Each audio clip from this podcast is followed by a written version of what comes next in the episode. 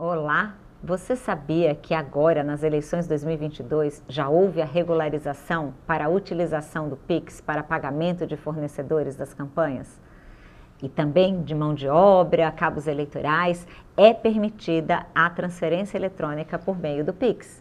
Porém, tem de haver a identificação com o CPF ou CNPJ. É a única chave Pix que é permitida. Não erre aí.